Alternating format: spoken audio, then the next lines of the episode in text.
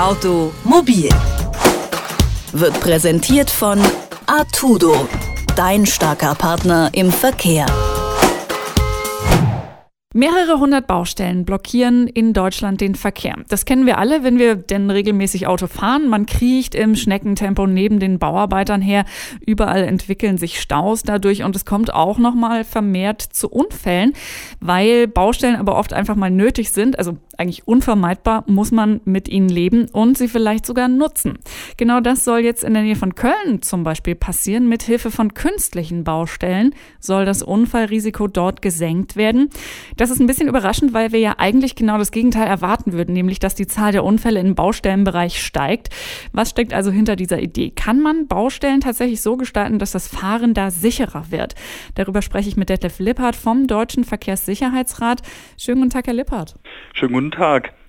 Das äh, ist ja jetzt erstmal nicht nur ein Bauchgefühl von mir. An und um Baustellen passieren ja eigentlich besonders viele äh, Unfälle. Haben Sie da vielleicht eine Zahl für uns? Ja, durch eine Studie der Uni Dresden wissen wir nämlich, dass am Beginn von Autobahnbaustellen es bis zu sechsmal häufiger zum Unfall kommt. Im Vergleich zu Strecken mit freier Fahrt sind die Kollisionen aber weniger schwer.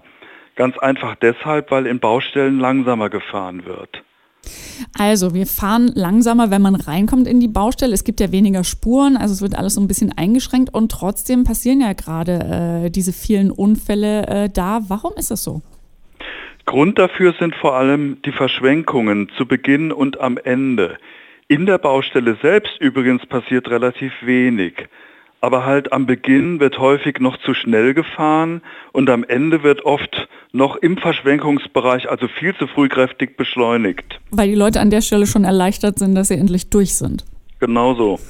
Ist es dann nicht eine blöde Idee, frage ich jetzt einfach mal ganz offen, wenn die Kölner Bezirksregierung künstliche Baustellen einrichten will, um das Unfallrisiko an bestimmten Punkten zu senken? Also wie passt das denn zusammen mit diesem erhöhten Unfallrisiko beim Reinfahren und beim Rausfahren in die Baustellen, von dem Sie gerade gesprochen haben? Genau das ist die Frage. Es gibt halt diese neue Idee, an besonderen Unfallbrennpunkten halt diese künstlichen Baustellen einzurichten. Ähm, eine solche Simulation einer Baustelle sehe ich jedoch skeptisch. Denn dann würden ja diese gefährlichen Verschwenkungen extra künstlich geschaffen werden, damit halt langsamer gefahren wird. Meine Empfehlung für solche Brennpunkte lautet viel eher, man sollte einfach mit 80 beschildern und einen fest installierten Blitzer hinstellen. Gerne auch mit Hinweisschildüberwachung, das hat übrigens dann nichts mit Abzocke zu tun. Aber irgendwie müssen ja auch die Kölner begründen, warum sie auf diese Idee gekommen sind. Also gibt es da auch positive Aspekte, wo sie sagen könnten, okay, äh, ein bisschen kann ich es nachvollziehen, also zum Beispiel wegen der Geschwindigkeitsbegrenzung? Man hofft halt, wegen der positiven Erfahrungen, was schwere Unfälle anbelangt, sonst auf den Baustellen, dass durch eine künstliche Schaffung halt die Geschwindigkeiten entsprechend geringer wären aber da sind viele Fragezeichen zu sehen, vor allen Dingen wegen der Verschwenkungssituation. Was könnte man in Ihrer Meinung nach, also ein paar Beispiele haben Sie ja schon äh, genannt, also fest installierte Blitzer zum Beispiel, was könnte man generell denn machen, um Unfallschwerpunkte und eben auch Baustellen ein bisschen äh, sicherer zu machen, wo es ja dann doch häufiger kracht? Man sollte vor allen Dingen Folgendes machen. Erstens Reduzierung der Fahrspuren frühzeitig vor der Baustelle.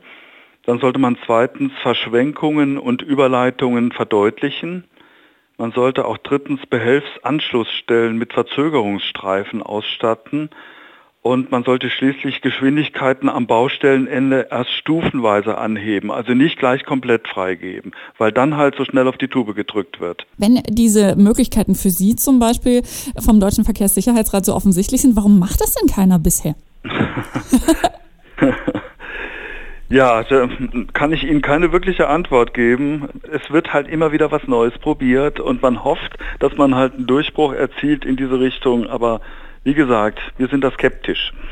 Baustellen gelten eigentlich als Unfallschwerpunkte. Jetzt sollen künstliche Baustellen in Köln das Risiko eines Crash senken. Was hinter der Idee steckt und ob es funktionieren kann, es klingt ja so ein bisschen durch, ähm, als sei das skeptisch zu betrachten. Das hat uns jedenfalls Detlef Lippert vom Deutschen Verkehrssicherheitsrat erklärt. Und ich sage vielen herzlichen Dank für das Gespräch, Herr Lippert. Gerne. Automobil wird präsentiert von Artudo dein starker Partner im Verkehr.